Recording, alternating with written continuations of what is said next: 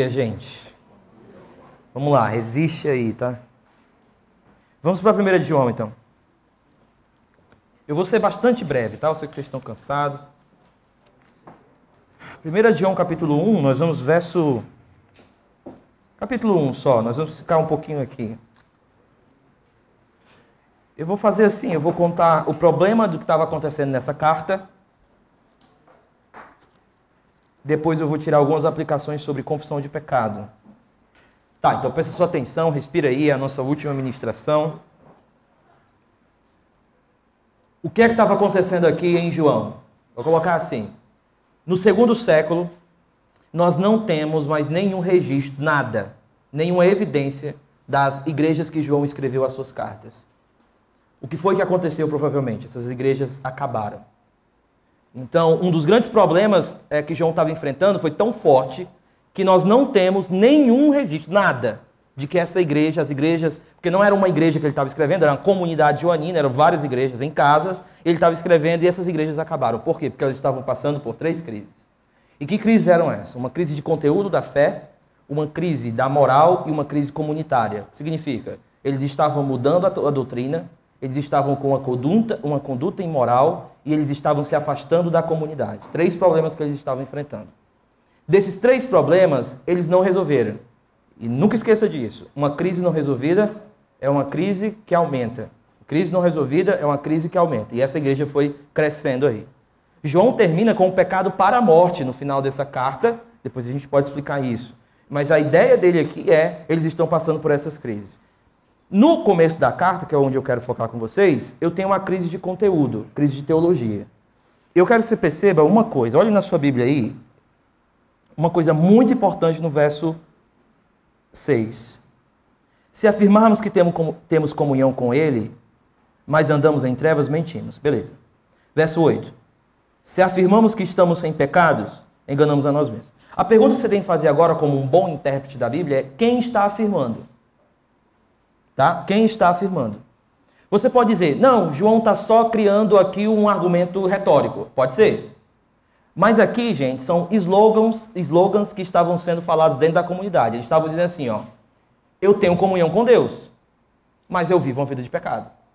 Eu tô na luz, mas eu vivo uma vida de pecado. Era um slogan deles. Aí você vai dizer: "Ah, mas essa galera estava pecando mesmo". Não. Aí o que estava acontecendo? Eles fizeram um jeito de perverter a doutrina para justificar os, os pecados deles. E aqui eu vou dar uma primeira nota de rodapé para você.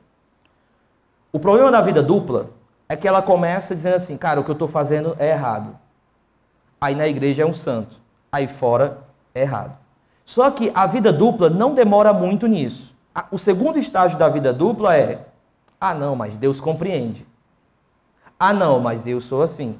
Por quê? Porque a vida dupla, ela primeiro começa reconhecendo o que é pecado, depois ela redefine o que é pecado. E ela redefine que sentido? Ela agora quer justificar os seus pecados e muitas vezes criar uma teologia. Beleza, como foi que isso aconteceu na carta de João? Eles estavam dizendo assim: Deus é luz, eu sou matéria. A matéria não importa para Deus, basta só eu adorar Deus no espírito, porque o meu corpo não importa. Aí o que, que eles estavam fazendo? Eles estavam prostituindo no corpo e adorando a Deus no espírito. E estavam dizendo: tá tudo bem. Paulo vai enfrentar isso também em 1 Coríntios capítulo 6, ele tem que dizer que o corpo é do Senhor, porque lá também eles estavam entrando no templo, eles estavam prostituindo no corpo, eles estavam comendo é, comida sacrificada aos ídolos e se prostituindo e iam para o culto à noite. Por quê? Porque eles dizem assim: Deus é espírito. E o que eu estou fazendo é no corpo. Então, o que foi que eles fizeram para justificar o pecado? Mudaram a doutrina. Então, nunca esqueça: a sua vida dupla vai começar a dizer, mas o que eu estou fazendo é errado. Só que mais para frente você vai já estar justificando e dizer, Deus me entende, Deus me entende, e você vai alimentando a tua vida dupla. Então, o que está acontecendo aqui é justamente isso. Perceba o que eles dizem. Ó. Toda vez que João diz se afirmarmos isso, é porque eles tinham convicção de que eles estavam certos. Vamos passar mais uma vez por isso. Ó. Verso 6. Se afirmarmos que temos comunhão. Verso 8. Se afirmarmos que estamos sem pecados. Sem pecado. Ah, verso 4 do capítulo 2. Aquele que diz, eu conheço, mas não obedece os seus mandamentos. Aí João está querendo dizer o seguinte, gente, é impossível isso acontecer.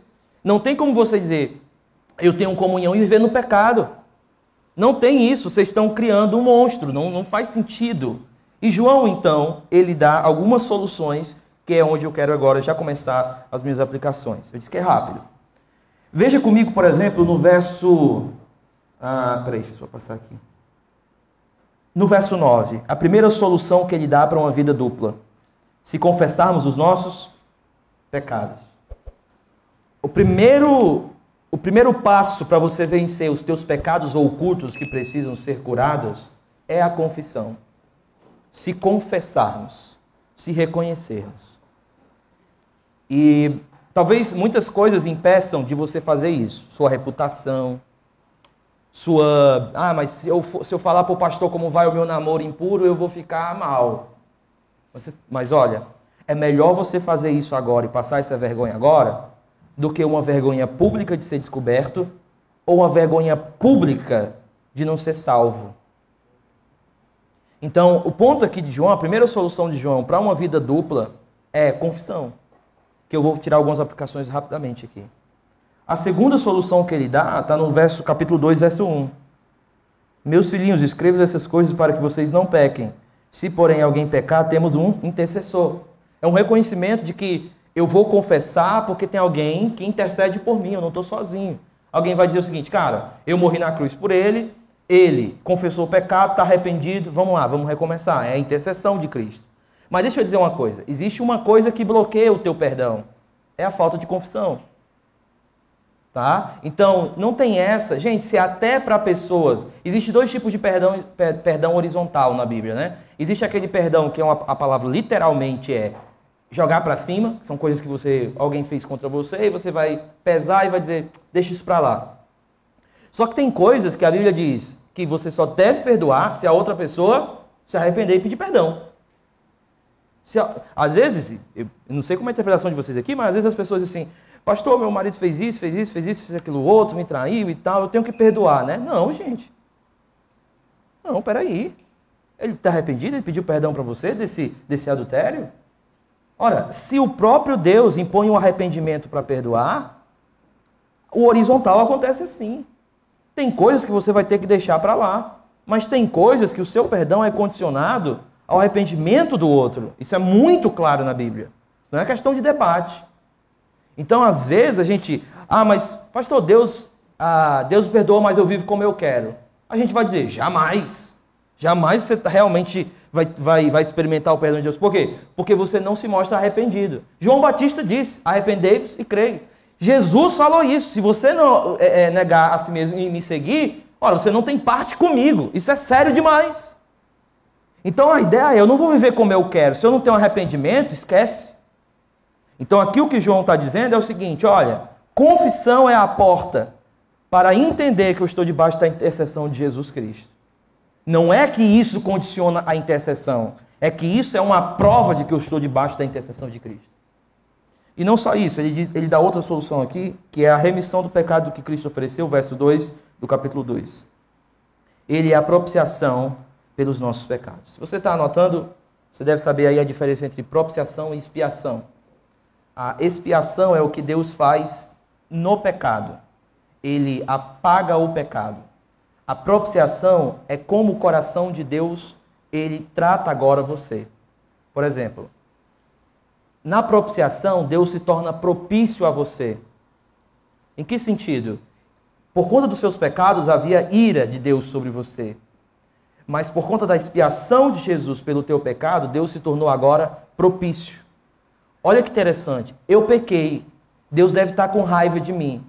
Mas quando você entende bem a intercessão de Jesus, você entende que a intercessão de Jesus foi para fazer Deus propício a você, não por você, mas por Cristo. Então a ideia de João aqui é confissão, intercessão de Cristo e remissão dos seus pecados. Tudo, isso em Cristo. Beleza? Essas são as soluções. Eu queria agora ir para a questão do da confissão de pecado. Eu queria dar algumas lições aqui sobre isso. Existe um, um cara que eu recomendo que vocês leiam, com moderação, tá? Que é. Parece bebida alcoólica, né? Que é Dietrich Bonhoeffer, o alemão que sobreviveu aos. Na verdade, morreu no campo de concentração da Segunda Guerra Mundial. Ele escreveu um livro que eu recomendo muito se você está com problema de comunhão com a igreja, que se chama Vida em Comunhão, de Dietrich Bonhoeffer. O Dietrich ele tem uma parte nessa, nessa, nesse livro que ele diz o seguinte: por que, que a confissão pública de pecados, já já eu qualifico isso melhor, ela é importante. Tá? E ele começa dizendo assim: ó, quem fica sozinho com seu mal, fica totalmente só.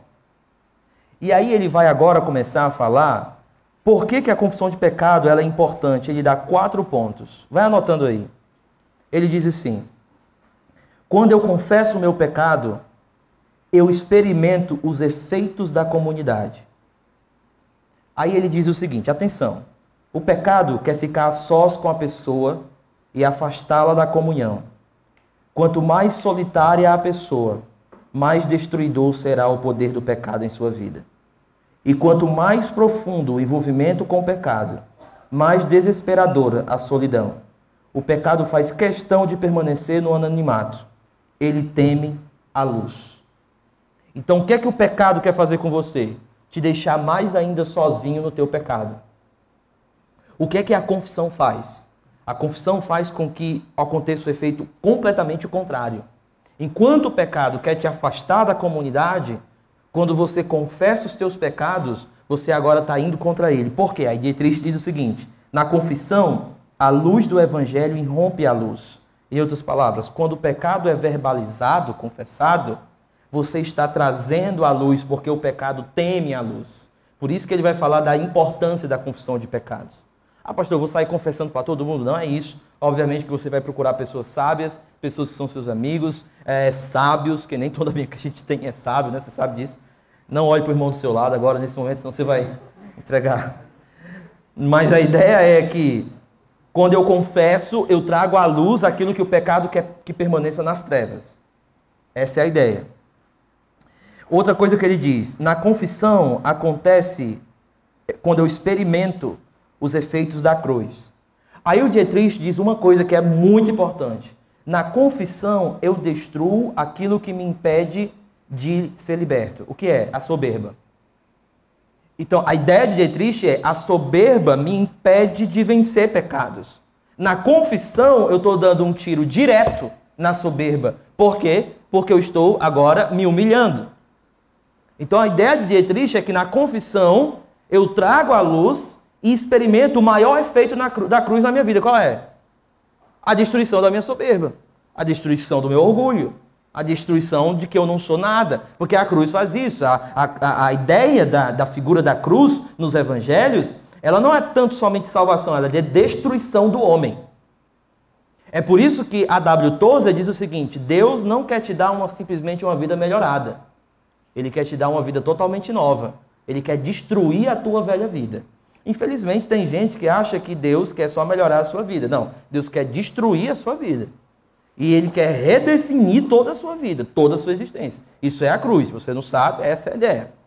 Então, a ideia de Dietrich é que na confissão, a, a, a confissão ela é o meio de destruição da soberba. Depois ele diz o seguinte: na confissão eu experimento os efeitos da nova vida. Então, primeiro, na confissão eu experimento os efeitos do que é estar em comunidade, os efeitos da cruz, destruindo a minha soberba, e os efeitos da nossa vida. A ideia que eu estou dando agora na confissão, gente, atenção, um basta. Eu estou dizendo assim, pronto, aqui, ó, eu preciso recomeçar nisso aqui. Eu preciso agora ingressar numa nova vida. Se você já chegou para os seus líderes, se você não fez isso, você fazer e já contou algum vício, alguma coisa que está te atrapalhando na sua vida, você percebeu que depois que você saiu, parecia que você começou de novo a caminhar, como se fosse um, um renovo, um, uma nova caminhada, um recomeço. É por isso que é importante a confissão, porque a confissão te dá uma ideia de recomeço. Então, quando você não confessa, você parece que está sempre ali. E uma outra coisa, agora a última, não, tô, não quero demorar, ele diz assim, ó, na confissão, isso é o, uma das mais, coisas mais importantes. Ele diz o seguinte: na confissão você experimenta a certeza. Eu vou ler o que Dietrich falou. A linguagem alemã dele é um pouco complexa.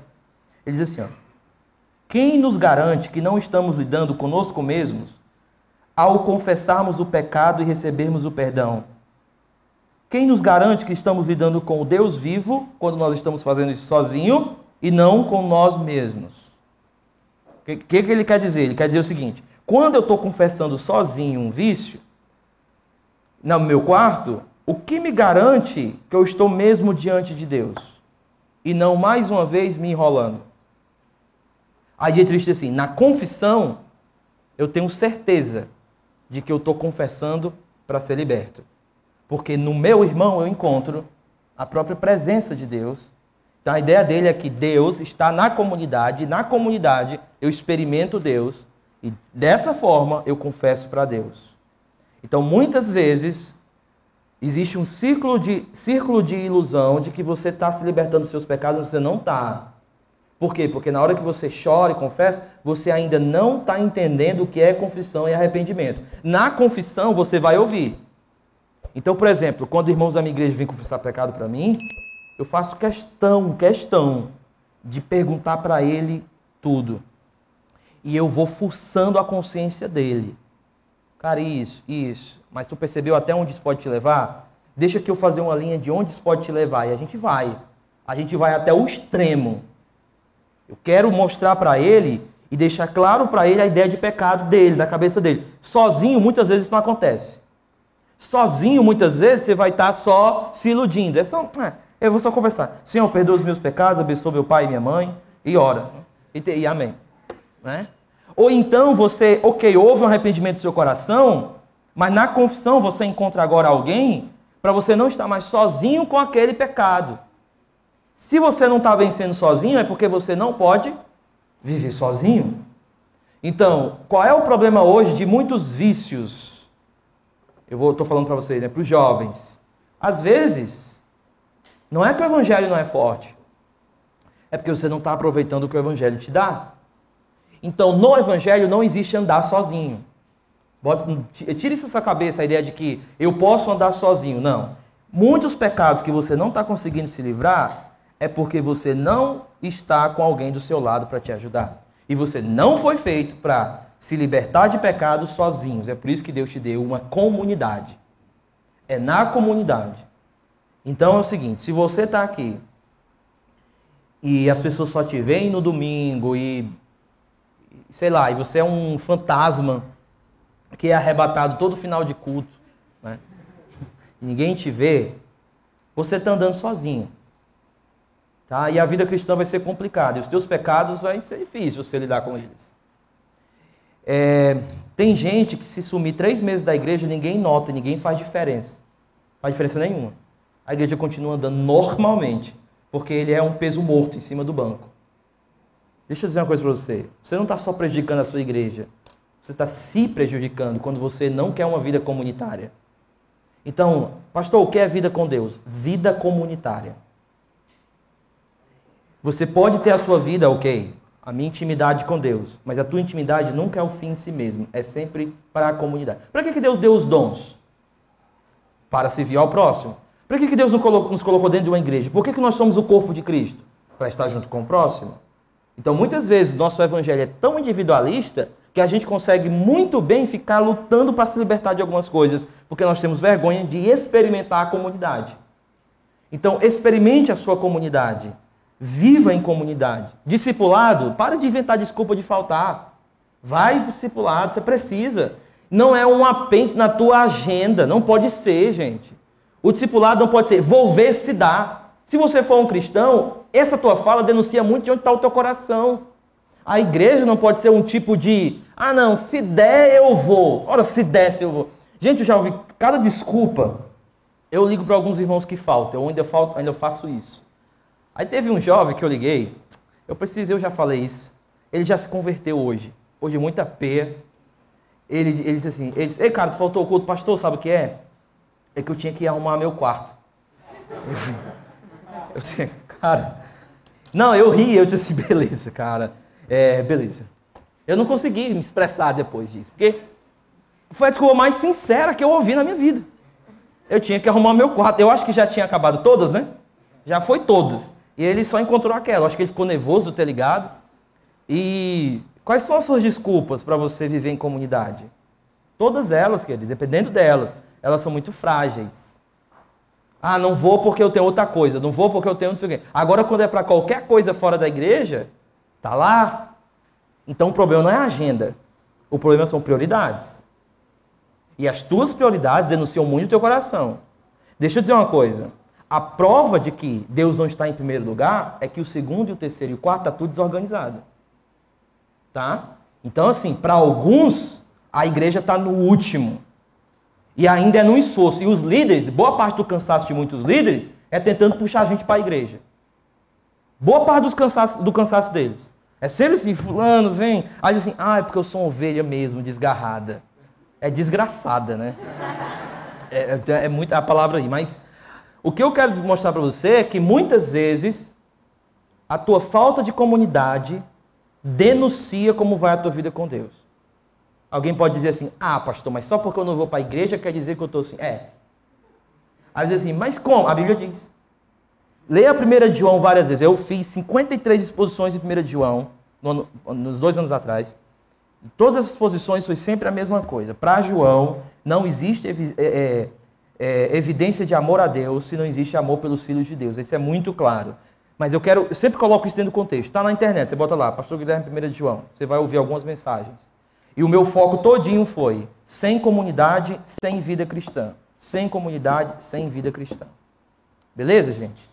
É, deixa eu terminar assim para vocês. Amem a comunidade de vocês. Amem os pastores de vocês. A obra de Deus não é fácil. Os líderes que estão aqui, eles vão prestar conta de vocês. Não só o que eles fizeram com vocês, mas de como eles falaram com vocês. É uma responsabilidade muito grande. E você, que já tem uma idadezinha, acredito que todo mundo aqui consegue entender o que eu estou falando em termos de português. Se você está conseguindo compreender uma coisa, deixa eu dizer só assim: em amor, como pastor, pare de dar trabalho. Pare. Faça o um mínimo de esforço para ser um crente, que você já ajuda muito seus líderes. Ah, pastor, mas isso é meio que legalismo, né? Não, gente, vamos parar um pouquinho disso. Vamos, vamos tentar tirar um pouquinho o legalismo de tudo da frente e vamos colocar assim: o que é que Cristo requer dos seus seguidores? E qual é a minha responsabilidade para com a minha comunidade? E o que é que eu estou fazendo na minha comunidade para viver como filho de Deus? E o que a falta, a minha falta na comunidade diz sobre a minha espiritualidade? No mínimo, uma espiritualidade extremamente egoísta. Porque a espiritualidade, a espiritualidade solitária é egoísta. E o egoísmo está longe do que é ser uma vida debaixo da cruz. Vamos orar. Senhor, nós precisamos da tua graça. Precisamos do teu amor, precisamos da tua misericórdia sobre a nossa vida. Nos ensina, Senhor, o valor da comunidade e que é na comunidade que nós experimentamos profundamente o teu amor derramado da cruz.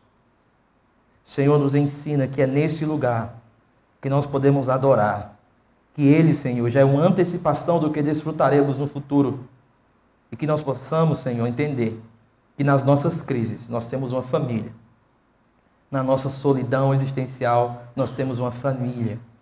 Nas nossas confusões mentais, nós temos uma família. Não deixe que os nossos melhores amigos sejam pessoas longe da nossa igreja, mas faz com que os nossos melhores e maiores amigos pertençam à nossa comunidade e sejam parte da nossa família. Senhor, eu quero te pedir para aqueles que vêm, vieram para esse acampamento, mas estão distantes da comunidade. Eu quero te pedir que o Senhor toque o coração deles, para que eles entendam que esse é o melhor lugar do mundo, Senhor. É, é com a tua igreja, é desfrutando da tua presença nesse local. Senhor, muito obrigado pela igreja. Muito obrigado pelo, porque ela é fruto da obra do teu filho. Muito obrigado porque na eternidade nós vamos viver como igreja para sempre, reunidos para sempre, juntos para sempre. É isso que nós pedimos. Eu quero te agradecer pelos dias que eu passei aqui, pelo tanto que eu fui edificado para a vida desse povo pelo tanto que eu fui, Senhor, agraciado pela tua presença através da vida deles. Eu quero te agradecer, Senhor, pelo fortalecimento que o Senhor deu ao meu coração aqui nessa igreja. E eu quero te pedir que o Senhor guarde cada um aqui. Em nome de Cristo. Amém.